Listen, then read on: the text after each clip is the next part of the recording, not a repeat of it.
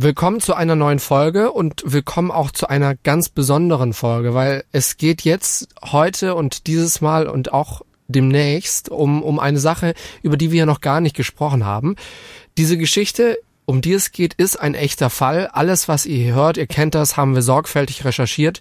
Die Wahrscheinlichkeit ist also hoch, dass alles genauso passiert ist.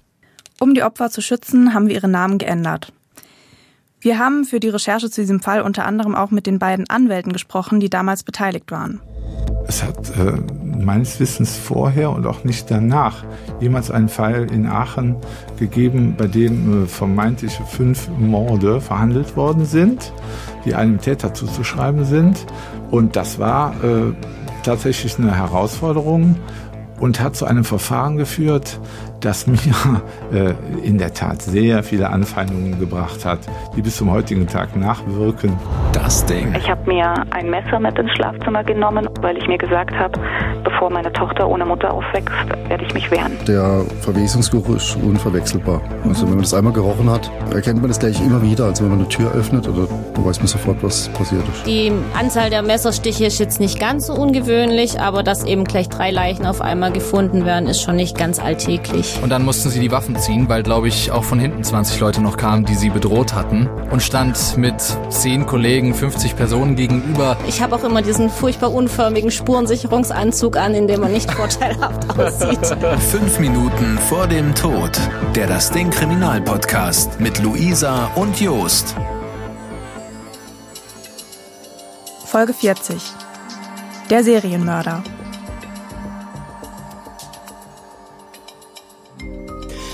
Zwischen 1983 und 1990 werden fünf Frauen umgebracht. Alle fünf waren auf der Suche nach einer Mitfahrgelegenheit. Das ist also das, was die Fälle verbindet. Alle fünf waren wenige Stunden später irgendwo in Nordrhein-Westfalen umgebracht worden. Alle waren tot. Aber wer ist eigentlich der Täter gewesen? Fünf Minuten vor dem Tod. Was ist da passiert? Ihr kennt diese Frage, mit der fangen wir immer am Anfang unserer Folgen an. Dieses Mal geht's ja um gleich fünf Opfer. Was kurz vor der Tat passiert ist, das ist natürlich bei allen ein bisschen anders. Man kann aber sagen, dass alle Opfer fünf Minuten vor ihrem Tod schon gefesselt im Auto des Täters saßen. Hannah. Es ist der 29. Juli 1983. Das ist das Jahr, in dem auch die gefälschten Hitler-Tagebücher auftauchen. Dieser 29. Juli 1983 ist ein Freitag und wir stellen uns jetzt mal einen Typen vor. Irgendein Typen, der gegen 13 Uhr eine Straße lang läuft und dann bekommt er plötzlich Bauchschmerzen. Und er schaut auf den Trinkjoghurt in seiner Hand und läuft ein bisschen schneller. Aber die Bauchschmerzen, die werden stärker. Er überlegt, bis er zu Hause ist, kann es noch dauern. Er läuft noch ein paar Meter weiter und dann überlegt er sich's anders. Er schaut nach links, schaut nach rechts und schlägt sich dann in das große Gebüsch neben dem Bürgersteig. Er geht ein paar Schritte, bis er sicher ist, dass ihn von der Straße aus niemand mehr sehen kann. Und dann bleibt er stehen. Ungefähr fünf Meter von ihm weg liegt eine Frau, langgestreckt auf dem Bauch Ihr Kopf ist leicht nach rechts gedreht, ihre Arme liegen auf ihrem Rücken. Ihre Unterhose hängt auf der Höhe der Knie. Der Mann ruft die Polizei. Die stellt fest, was er schon vermutet hat, die Frau im Gebüsch ist tot. Als man die Leiche umdreht, sieht man, dass ihr Oberteil und ihr BH über ihre Brüste nach oben geschoben worden sind. Die Leiche wird noch am gleichen Tag obduziert und dabei finden die Rechtsmediziner Insekteneier und kleinere Maden auf dem Körper der Frau. Bei einigen Körperteilen ist auch die Leichenstarre schon eingetreten. Die Rechtsmediziner finden auch Hauteinblutungen an beiden Halsseiten und auch im Hals finden die Ärzte Einblutungen und eine Bissverletzung an der Zunge. An den Oberschenkeln findet man Unterblutungen, die stammen wahrscheinlich davon, dass die Frau hier festgehalten wurde. An den Handgelenken der Frau finden die Ärzte schmale Schürfungen und Kratzer. Solche Verletzungen, die kommen meistens von Handschellen oder zumindest sieht es ganz so aus. Am rechten Handgelenk sind die Abschürfungen besonders schlimm. Die Frau muss ihre Hände also stark bewegt haben. Und die Genitalien der Frau sind zwar unverletzt, die Ärzte finden im Scheideneingang aber Sperma. Xenia. Es ist Samstag, der 25. Februar 1984, also ungefähr sieben Monate nach dem Fund dieser ersten Leiche.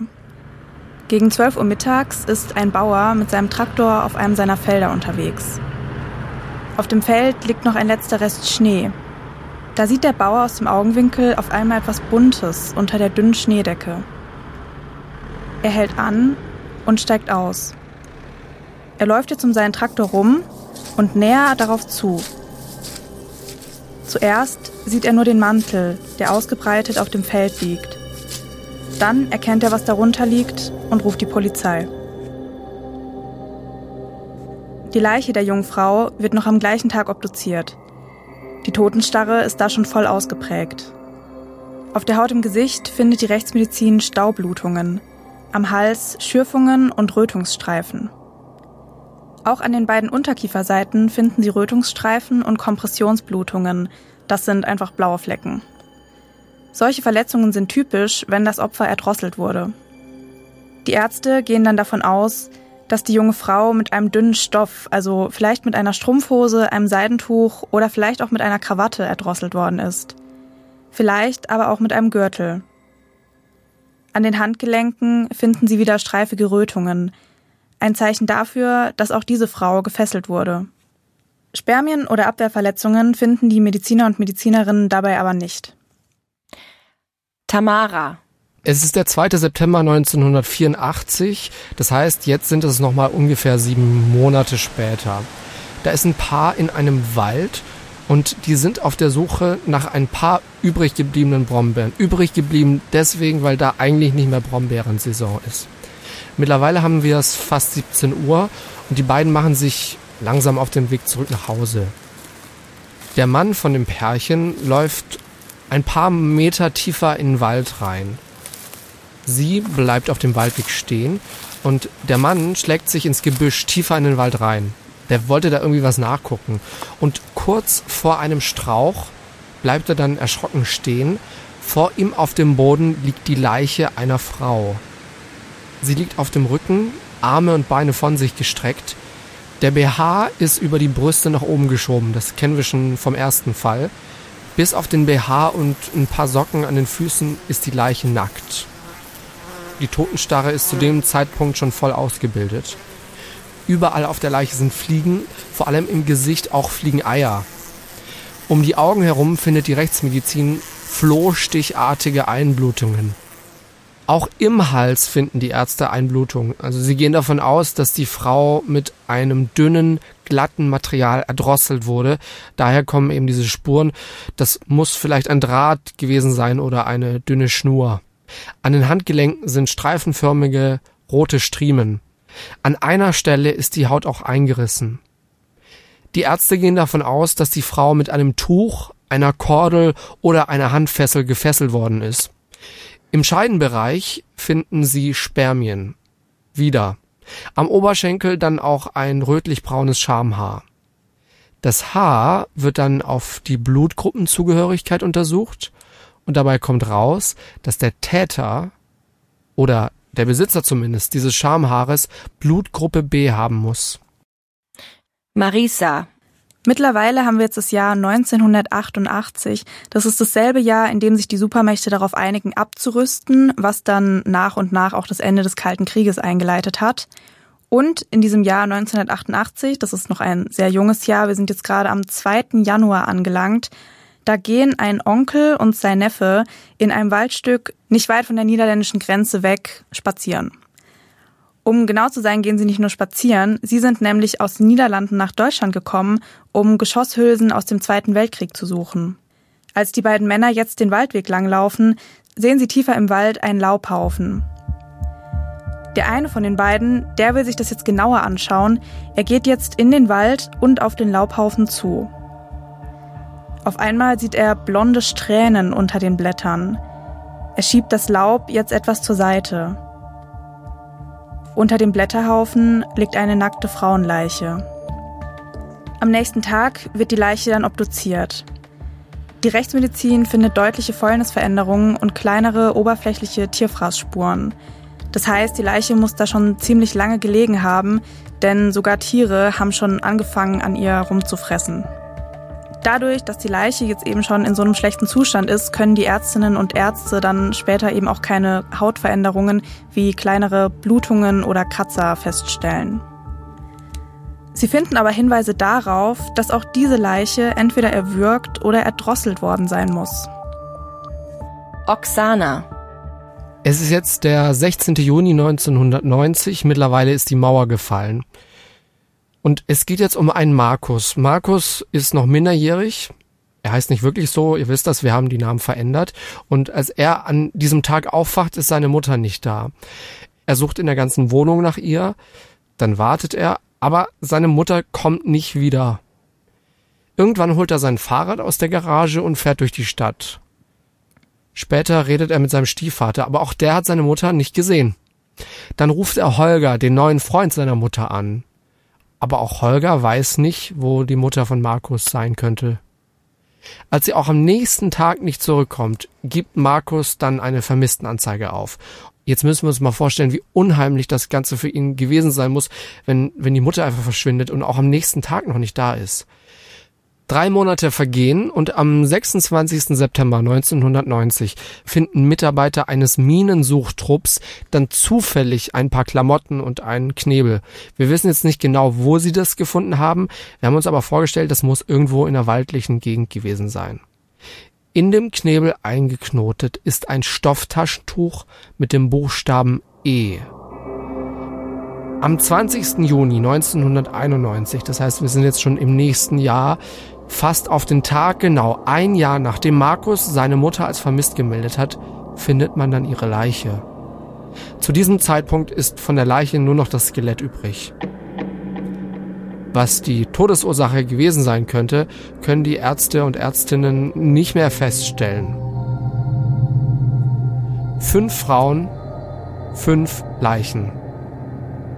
Was ist mit ihnen passiert? Warum mussten sie sterben? Wir spulen jetzt nochmal zurück. Hannah. Hannah wird am 15. September 1964 geboren. Im Juli 1983, also kurz vor der Tat, ist sie 18 Jahre alt. Der 27. Juli 1983 ist ein Mittwoch. Am frühen Morgen steht Hannah an einer Bushaltestelle und trampt. Mehrere Autos fahren auch an der Bushaltestelle vorbei, aber eine ganze Weile hält keines an. Irgendwann fährt dann aber ein Ford Capri neben Hannah. Der Fahrer fragt sie, wo sie hin will, und dann steigt Hannah in den Wagen. Eine Weile fährt der Fahrer in die richtige Richtung, doch irgendwann hält er an und greift Hannah an. Mit ein paar Handschellen fesselt er ihre Hände jetzt auf dem Rücken. Aber Hannah wehrt sich. Weil sie mit ihren Händen nicht viel machen kann, tritt sie jetzt wie wild um sich. Mit einem Tritt schafft sie es dabei sogar, die Windschutzscheibe zu beschädigen. Der Täter sieht ein, dass er dagegen nicht ankommt. Er schafft es nicht, Hannah zu vergewaltigen. Doch dann sagt Hannah etwas, womit der Täter nicht gerechnet hat. Sie sagt jetzt immer wieder, dass sie ihn anzeigen werde. Das Gericht wird später sagen, dass der Täter spätestens jetzt beschließt, Hannah umzubringen. Nach der Tat legt der Täter Hannas Leiche in einem angrenzenden Waldstück ab. Weil er wegen der kaputten Windschutzscheibe aber nichts mehr sieht, bricht er jetzt ein Loch in die Scheibe und macht sich so mit der kaputten Scheibe auf den Heimweg. Die kaputte Scheibe lässt er noch am selben Tag erneuern. Xenia. Xenia kommt am 14. November 1968 zur Welt und im Februar 84, kurz vor der Tat, ist sie gerade mal 15 Jahre alt. Im Jahr 84 waren zum Beispiel diese Songs in den Charts, da haben wir Frankie Goes to Hollywood, What's Love Got to Do With It von Tina Turner oder Send Me an Angel von Real Life. Im Sommer 83, jetzt sind wir also einen Sommer vorher, ein Jahr zurück, hat Xenia die Punker-Szene für sich entdeckt. Das bedeutet, die Songs, die wir gerade eben genannt haben, sind wahrscheinlich eher nichts für sie gewesen dann. Sie zieht sich entsprechend an und hat sich ihre Haare zu einem Irokesen schneiden lassen. Der 24. Februar 1984, wieder zurück im Jahr 84, ist ein Freitag und an diesem Abend geht Xenia zu einem Freund. Die Eltern dieses Freundes betreiben eine Disco und die ist im selben Haus. Gegen halb neun macht sich Xenia wieder auf den Weg nach Hause. Sie will noch für eine Englischarbeit lernen. Xenia läuft eine Weile und dann trifft sie irgendwann einen Punker, mit dem sie befreundet ist und unterhält sich mit ihm. Als sie sich dann von ihm verabschiedet hat, geht sie noch ein paar Minuten weiter und dann muss sie sich aber dafür entschieden haben, nach einer Mitfahrgelegenheit zu suchen. Wahrscheinlich wird der Täter jetzt zum ersten Mal auf Xenia aufmerksam. Er hält neben ihr an, fragt sie, wo sie hin will und lässt sie dann einsteigen. Irgendwann hält der Mann an, fesselt Xenia und masturbiert vor ihren Augen. Das klingt jetzt so, als hätte sie sich dann nicht irgendwie gewehrt oder sonst irgendwie Einfluss genommen oder, oder irgendwas gemacht. Wir wissen aber einfach nicht, ob sie sich gewehrt hat, was sie auch verbal äh, da gesagt hat. Deswegen können wir das nicht sagen. Irgendwann fährt er weiter. Bei einem Feldweg biegt er ab und dort erdrosselt er Xenia. Das Gericht wird später sagen, dass er damit wahrscheinlich verhindern wollte, dass Xenia ihn anzeigt. Wir spulen ein bisschen vor, mittlerweile wird es wieder hell und der Täter legt Xenia voll bekleidet auf dem Feldweg ab und fährt mit seinem Wagen nach Hause. Tamara. Tamara wird am 1. Oktober 1966 geboren. Am Freitag, dem 31. August 1984, Knapp einen Monat vor ihrem 18. Geburtstag will Tamara jetzt mit ihrer Freundin in eine Disco. Den ersten Teil des Weges fahren die beiden noch mit ihren Fahrrädern, irgendwann machen sie sich aber dann auf die Suche nach einer spontanen Mitfahrgelegenheit. Ein Bekannter von Tamaras Freundin fährt zufällig an den beiden vorbei und nimmt sie dann mit zur Disco. Da kommen sie dann kurz vor 22 Uhr an. Zwei Stunden später, also ungefähr um Mitternacht rum, will Tamara dann aber wieder gehen. Ihre Freundin will aber noch nicht nach Hause. Tamara macht sich jetzt also allein auf den Rückweg. Dafür stellt sie sich auf die Bundesstraße in der Nähe der Disco und hofft, dass jemand sie mitnehmen wird. Und irgendwann hält dann tatsächlich auch ein Auto neben Tamara und der Fahrer lässt sie einsteigen. Der Fahrer bleibt dann eine Weile auf der Bundesstraße, aber irgendwann fährt er ab und hält dann auf einem Waldweg. Er fesselt Tamara und vergewaltigt sie. Hier wissen wir halt auch wieder nicht, ob und wie sie sich gewehrt hat. Dazu stand nichts im Urteil. Danach fährt er dann weiter mit ihr hin zu einem anderen Waldstück. Hier erdrosselt er Tamara dann und legt ihre Leiche im Wald ab. Auch hier wird das Gericht später sagen, dass der Täter damit verhindern wollte, angezeigt zu werden. Er zieht sie bis auf Socken und BH aus, nimmt ihre Klamotten mit und wirft diese später einzeln aus dem fahrenden Auto.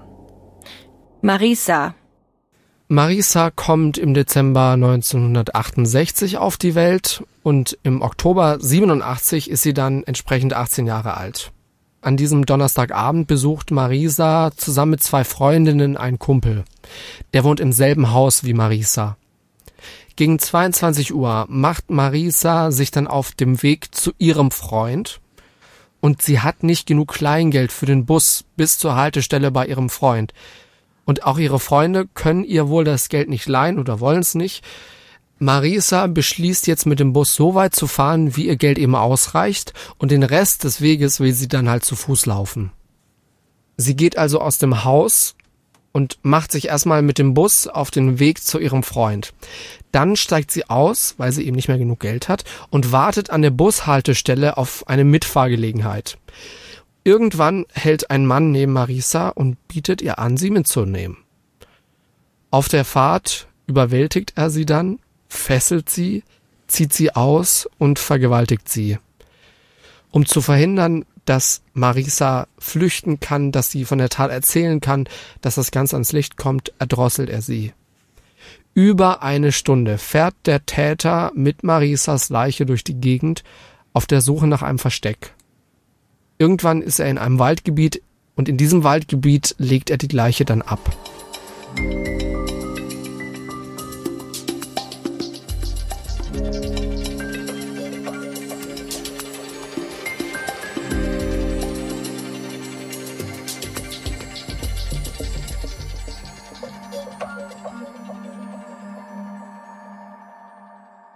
Aber, und jetzt kommt ein Aber, dieses Mal hat jemand anscheinend beobachtet, wie das Opfer, also Marisa, zu dem angeblichen Täter ins Auto gestiegen sein soll.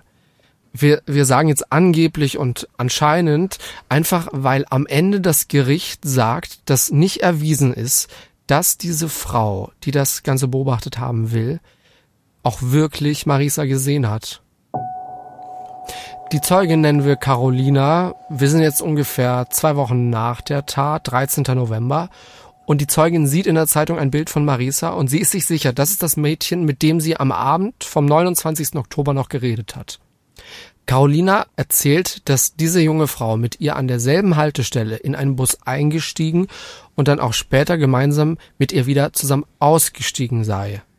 Sie hätten sich unterhalten und das Mädchen habe ihr erzählt, dass sie auf dem Weg zu ihrem Freund sei und zu Fuß dann die letzten Kilometer laufen wolle. Carolina sagt auch, dass sie ihr da dringend von abgeraten hat und gesagt habe, dass der nächste Bus gleich kommen werde. Das Mädchen sei dann aber trotzdem in Richtung Straße gelaufen, dort habe ein Auto gehalten und da sei sie dann eingestiegen. Das Auto sei dunkel gewesen, der Fahrer sei ein Mann zwischen 40 und 50 Jahren gewesen. Oksana.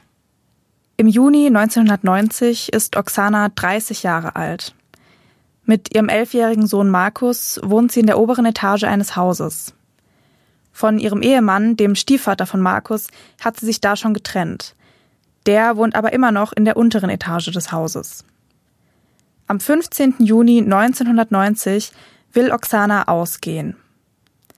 Weil ihr Auto kaputt ist, will sie mit dem Bus zu einer Disco fahren oder dahin trampen. Das weiß sie da noch nicht so genau.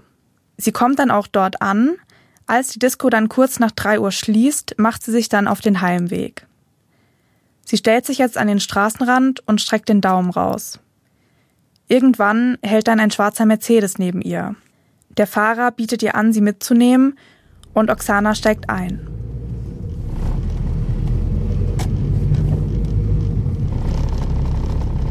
An einer Stelle, an der der Fahrer eigentlich hätte abbiegen müssen, fährt er geradeaus weiter und fährt dann in einen Feldweg.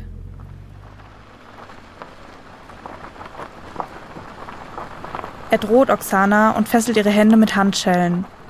Dann knebelt er sie mit einem in einen Strumpf eingeknoteten Taschentuch.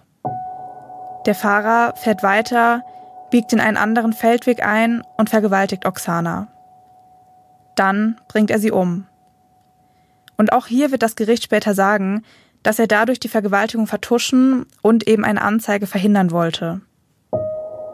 Nach der Tat zieht er Oksana aus und lässt sie in einem Waldstück liegen.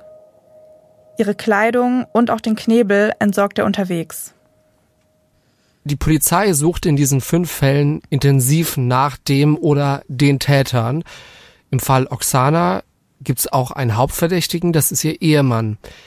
Weil, obwohl sie getrennt sind und er mittlerweile auch eine neue Freundin hat, lebt er immer noch im selben Haus. Später kommt dann raus, dass er für die Tatnacht kein Alibi hat.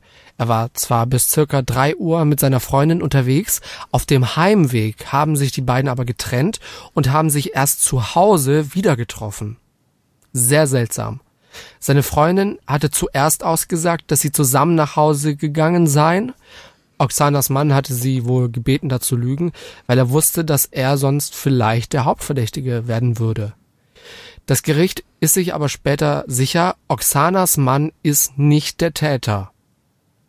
Die Ermittlungen in den anderen Fällen laufen ziemlich schleppend. Im Jahr 2001, also mehr als 15 Jahre später, wird Tamaras Fall dann nochmal untersucht. Denn genau wie bei Hannah hat man damals an Tamara ja Spermaspuren gefunden.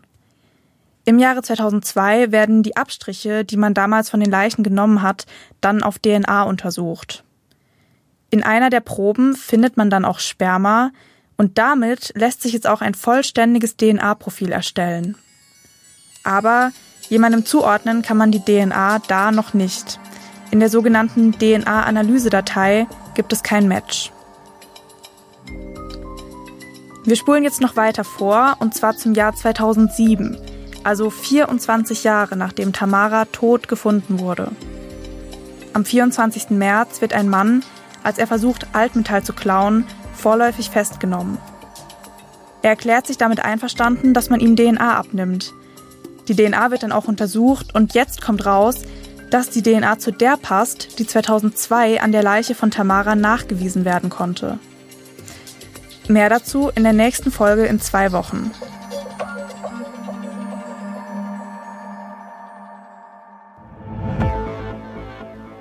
Das war jetzt der erste Teil von diesem Serienmörderprozess und wir sind noch gar nicht beim Prozess. Das wird noch dauern. Wir sind ja jetzt erstmal in den, in den Fallnacherzählungen Stück für Stück. Und Luisa, das ist jetzt schon echt, echt gruselig, was wir da erfahren haben, oder? Ich meine, wir beide wissen ja, wie es ausgeht, aber jetzt mal, ne, wenn ich mir das so vorstelle, auch, auch diese Geschichte, die wir gerade eben noch gehört haben, dass die, dieses, dieses Paar, ne, also der Ex-Mann, der einen nach Hause geht, aber die gehen einen anderen Weg und treffen sich dann zu Hause. Was ja, ist denn das? Das fand ich total komisch. Also ganz ehrlich, wenn du mit deinem Freund irgendwie in eine Bar gehst oder in ein Restaurant gehst und dann mit ihm zusammen nach Hause gehst, also dann trennst du dich ja nicht auf dem Weg. Das fand ich so komisch. Mhm. Aber gut, ich meine, das Gericht hat ja dann später gesagt, dass er nicht der Täter ist, werden sie wohl ihre Gründe gehabt haben. Aber das fand ich schon sehr dubios. Und an sich die Fälle, also ich muss sagen, das ist eigentlich wirklich so dieses klassische 80er, 90er Jahre Aktenzeichen XY, da war immer irgendwas mit Trampen. Ich glaube, heutzutage ist es schon bei allen angekommen, dass man bitte, bitte nicht trampen ja, sollte. Never. Nicht mal ich als Typ, der hier ins Fitness trainieren geht, gerade während Corona nicht. Aber nicht mal ich als Typ würde äh, trampen. Gruselig, irgendwie gruselig. Ja, irgendwie, nee. Mehr erfahren wir in der nächsten Folge in zwei Wochen. Das wird super spannend. Vor allem da gibt's dann auch endlich mal äh, Ausschnitte aus unseren Interviews mit den beiden Anwälten, mit denen wir gesprochen haben. Einmal mit dem Anwalt der Verteidigung und auch ein Anwalt, der eben dann äh, die Nebenkläger vertreten hat, später im Prozess. Also das wird super spannend in zwei Wochen. Seid auf jeden Fall wieder mit am Start. Und jetzt mhm. machen wir aber noch was, was wir schon vor so langer Zeit angekündigt haben. Ich glaube, das ist schon richtig peinlich. Ach so, weil wir das so lange hinausgezögert haben. Wir haben das so lange hinausgezögert, ja, ja. Also wir haben vor ein paar, oh Gott, bestimmt Monaten dazu aufgerufen, dass ihr uns doch mal schreiben sollt, ob ihr vielleicht Bock habt, mit uns zu quatschen, zu telefonieren.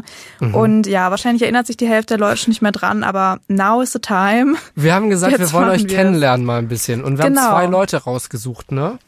Genau, ja. Wir haben Basti und Christina. Und die rufen wir jetzt doch mal direkt an, würde ich sagen, oder? Genau, Ladies first. Wir probieren es mal bei Christina, ne? Ja. Hallo? Hallo. Hier Hallo. sind Jost und Luisa. Ja, ich habe euch schon erwartet. Hallo, Christina. Hi, Christina. Äh, freuen uns mit dir zu quatschen. Wo kommst denn du her? Ursprünglich oder wo ich gerade wohne? Kannst du gerne beides. beides. Ich komme ursprünglich aus der Pfalz, habe längere Zeit in Bonn gewohnt und jetzt gerade wohne ich in Sachsen. Okay, wow. Okay, das ist ein, ein Stückchen. Was, was interessiert dich denn am Thema Kriminalität, True Crime? Warum sagst du, ja, den Podcast von Lisa und Jos, ja, kann ich mir mal anhören? So nebenbei. äh, ich weiß es nicht, tatsächlich. Habe ich mich neulich auch gefragt. Und es ist auch sowas, ich würde meinen Eltern nie erzählen, dass ich True Crime Podcasts höre, weil dann würden die wahrscheinlich gucken wie ein Auto. Kennen ähm, die das nicht so? Nee, gar nicht. Und ich kenne tatsächlich auch nur Frauen, die das hören, was ein bisschen merkwürdig ist. Das, diese glaube, Erfahrung das so das haben wir ja. auch gemacht, ja. Ich glaube, wie viel, also ich glaube 80 Prozent unserer Hörerinnen und Hörer sind äh, weiblich, ja. Ja, bestimmt. Ähm, wie, wie ist denn das? Bist du auch selbst schon mal irgendwie in Kontakt mit der Polizei, mit irgendwelchen Straftaten gekommen oder bist du jemand, der bis jetzt äh, Glück hatte und irgendwie von jeglichem Bösen verschont wurde?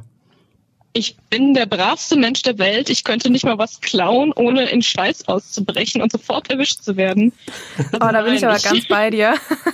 ich hatte das Glück, dass ich bisher noch nicht in Kontakt mit der Polizei gekommen bin. Das einzige Mal war, als ich einen Verkehrsunfall miterlebt habe und eine Zeugenaussage machen musste, aber das war so ziemlich das Einzige. Und, und wie war das dann für dich? Also ich weiß, als ich mal, da war ich noch deutlich jünger und dann musste ich auch mal äh, Zeugenaussage beim äh, Unfall machen der Polizei gegenüber. Und wenn man halt so, so gar nichts mit der Polizei zu tun hat, dann ist das irgendwie schon so, ja, sehr aufregend, oder? Das war schriftlich. Ach so, okay. Gut, dann fällt der Aufregungspart schon mal weg. Öffne hier mein Herz, Mensch. da kommt sowas. Aber ich muss tatsächlich sagen, auch wenn man so Polizisten und Polizistinnen im Bekanntenkreis hat, ich finde es trotzdem immer so ein bisschen unangenehm, wenn so ein Streifenwagen hinter mir herfährt. Dann fährst ja, du plötzlich... Auch immer direkt, was habe ich angestellt? Ja. Ja, Mensch, hey Christina, vielen Dank, äh, dass wir dich anrufen durften und dich auch kennenlernen durften. Und du hast uns auch noch geschrieben, du bist 25 und Studentin. Und was studierst genau. du? Geowissenschaften. Alles mit Stein. Und was sagen Leute dazu, wenn du das auf einer Party erzählst? Die fragen, ach, das mit Stein. Also mir fällt ja da, also ich weiß nicht, ob du Big Bang Theory schaust, aber mir fällt da immer Sheldon ein. Geologie ist keine Wissenschaft. Nein, ich gucke Big Bang Theory nicht. Ich hasse das. Oh, schade, Also ich bin okay. mir sicher, dass es mehr als nur mit Stein so ein bisschen Forschung zu tun hat. Ich glaube, das kann auch sehr, sehr interessant sein, sonst würdest du es ja nicht studieren, ne? Es ist, es ist sehr komplex, aber wenn ich da einmal anfange, dann müsst ihr zwei Stunden zuhören und ich glaube, das möchtet ihr nicht. Nein, wir haben noch andere Hörer. Christina, hey, vielen lieben Dank dir fürs Quatschen und vielleicht bis irgendwann mal wieder, ne? Ja, würde mich freuen. Macht's, Mach's gut. gut. Tschüss. Ciao. Tschüss. Okay, so als nächstes rufen wir jetzt den Basti an. Ich weiß gar nicht, wo Basti herkommt, ehrlich gesagt. Bitte hinterlassen Sie eine Nachricht nach dem Signalton. Lassen wir. Was, was sagen Hallo, wir? hier sind Luisa und Jos vom Kriminalpodcast. Hi Basti, äh, ich ich habe ganz kurz überlegt, ob wir irgendwas irgendwas äh, Gemeines auf dieser Sprachnachricht äh, Sprachbox lassen, aber wir lassen dir dann einfach nur viele Grüße da. Wir konnten dich leider nicht erreichen. Fühl dich trotzdem gegrüßt von uns Ja. oder so. Liebe Grüße von uns. Ciao. Tschüss. Mit dem, mit dem haben wir schon ein paar Mal, glaube ich, geschrieben. Basti ist einer, der macht's richtig, der folgt uns auch auf Instagram, wobei Christina wahrscheinlich auch. Ich will jetzt hier nichts Falsches sagen, Luisa. Ja, das weiß ich nicht. Also meinst du das jetzt gerade ernst? Ich Ja. weiß es nämlich echt nicht. Nein, aber wir haben ja mit Ach der so, okay. geschrieben. Ja, Christina hat uns auch auf Instagram geschrieben, also gehe ich dementsprechend mal davon aus, dass sie uns Okay. da folgt. Würde Das nur Sinn könnt ihr- ergeben. Das könnt ihr übrigens auch immer machen, ne? Einfach mal Kriminalpodcast auf Instagram eingeben. Da haben wir auch immer noch zusätzlichen Content. Äh, es gibt auch vor jeder Folge immer noch so, ein, so einen kleinen Hinweis. Anhand dessen kann man schon mal so ein bisschen mitermitteln und sich überlegen, worum geht's vielleicht in, in der nächsten Folge. Hallo? Hallo? Hallo. Hi. Ah, bist du Basti? Genau, ich bin's Basti. Hi. Hi. Hi, wir haben gerade äh, Schon wir haben eine, Sprachna äh, eine Nachricht bei dir hinterlassen. eine Nachricht auf der Mailbox hinterlassen und jetzt hast du nochmal zurückgerufen. Ja, irgendwie hat's gerade nicht ganz geklappt. Ihr seid irgendwie nicht durchgekommen bei mir. Ähm, aber ich bin jetzt hier. Basti, Ja, du cool. klingst, also das Schöne ist ja beim Radio und bei Podcast, man hat immer nur Stimmen vor sich und sieht niemanden. Äh, Ja. Du klingst sehr jung und cool. äh, ja, Jos, wir haben ja schon gesprochen. Wir sind ja im selben Alter, glaube ich, ne? Aber wir haben ja geschrieben, genau, stimmt, wir haben geschrieben vorher. Genau, Ja. wir sind beide 97er. Oh. 97er Jahrgang. Ja, wenn Jost jemandem sagt, dass er eine coole junge Stimme hat, dann ist es so ungefähr das größte Kompliment, das du von ihm bekommen wirst. Ja. Also Oh, das freut mich, das freut Mehr mich. nicht. erfreue dich daran. Basti, wenn du jetzt so ein junger, cooler Typ bist, warum würdest du uns hören? Ein True Crime Podcast. Naja, wir, wir sind ja eigentlich für junge Menschen. Was heißt eigentlich? Wir machen das ja hier alles für, für Leute wie dich. Warum hörst du uns, Basti? Ähm, ja, also ich bin sowieso allgemein so äh, extrem in diesem True Crime Podcast Ding halt drin und ähm, ich muss ganz ehrlich gestehen, ich höre natürlich nicht nur euch, bin natürlich auch noch bei anderen Podcasts äh, sehr aktiv, sage ich mal. Ähm, aber ich muss ganz ehrlich sagen, bei eurem Podcast irgendwie ähm, gefällt mir einfach diese Atmosphäre super. Also ihr bindet immer so super ähm, ähm, Hintergrundtöne ein und Hintergrundgeräusche. Man hat irgendwie so voll das Gefühl, man ist so mitten im Fall drin. Und ähm, das finde ich halt bei anderen Podcasts nicht ganz so super. Die sind dann mehr so, so eintönig, sage ich mal. Und ähm, bei euch finde ich es einfach, wie gesagt, super, dass man so ähm, total mittendrin ist irgendwie. Das gefällt mir mega gut bei euch. Oha, ja, cool. Das freut uns, dass Dank. unser Konzept da auch aufgeht. Wir rufen übrigens heute nicht bei Hörerinnen und Hörern an, nur um Lob abzustauben. Aber wenn da Das was ist ein kommt, Teil des Grundes, aber dann nehmen wir das natürlich mit. Hey Basti, was wir jetzt auch schon gefragt haben gerade immer, bist du schon mal irgendwie mit der Polizei in Kontakt gekommen? Weiß ich nicht, weil du vielleicht selbst irgendwie Opfer oder wie das professionell heißt, Geschädigter, ähm, irgendwo warst bei einer Straftat. Also jetzt sage ich mal nichts äh, schwerwiegendes. Also mir wurde mal mein Fahrrad geklaut. das ist ja, glaube ich, das, was äh, jeder von uns schon mal erlebt hat. ja, nee, aber nix. schon, ja. An jeder nix, Schule nix. mindestens einmal. Ja, genau, ungefähr so. Äh, ich wohne ja hier in Münster und äh, in Münster sind ja die bekannt die Fahrradstadt aus Deutschland. Ja, Münster. da genau, wohnt meine und- beste Freundin. Toll. Lisa. Grüße an Cool. Franzi an der Stelle, Toll. okay? Toll, keiner kennt sie. okay, und äh, also Fahrradklau, äh, ist das jemals wieder aufgetaucht? Nee, tatsächlich nicht. Also äh, ich habe tatsächlich noch Videoüberwachung gesehen ähm, von meinem Arbeitgeber damals, äh, wie der Typ da noch schön mit einer ähm, ja, mit so einer, so einer kleinen Säge, die er dabei hatte, noch schön das Fahrrad dann geklaut hat, noch einmal um den Block gefahren ist und dann damit abgehauen ist. Also in Münster kannst du auch nicht erwarten, dass du dein Fahrrad dann noch wieder bekommst. Also das äh, ist, wenn es weg ist, dann ist es weg. Also Hä? Sag mal ganz kurz. Der ist einmal um Block gefahren. Ist der dein geklautes Fahrrad einmal Probe gefahren? Ähm, habe ich so das Gefühl, ja, das tatsächlich, es war wirklich so, ähm, es war mitten in der Innenstadt, also es war während des ersten Lockdowns. Äh, da war aber tatsächlich in der Innenstadt gerade wirklich ähm, gar nichts los. Und der Typ ist dann wirklich, genau, einmal Probe gefahren, einmal um Block und äh, hat dann gedacht, ja, das äh, klingt eigentlich ganz gut. Das Fahrrad gefällt mir ganz gut und ist dann damit abgehauen, genau. Und dann war es, wow. wie gesagt, Wer kennt's ja. nicht? Probefahrt mit dem geklauten Fahrrad. das genau. ist ja an Dreistigkeit kaum zu überbieten. Aber hast du jetzt ein neues Fahrrad, Basti, oder musst du jetzt immer laufen? Ähm, nee, ich habe jetzt tatsächlich noch kein neues, ähm, aber äh, das, ich bin am überlegen, ob ich mir mal so ein ganz günstiges bei eBay hole, weil es lohnt sich da wirklich nicht ein teures zu kaufen.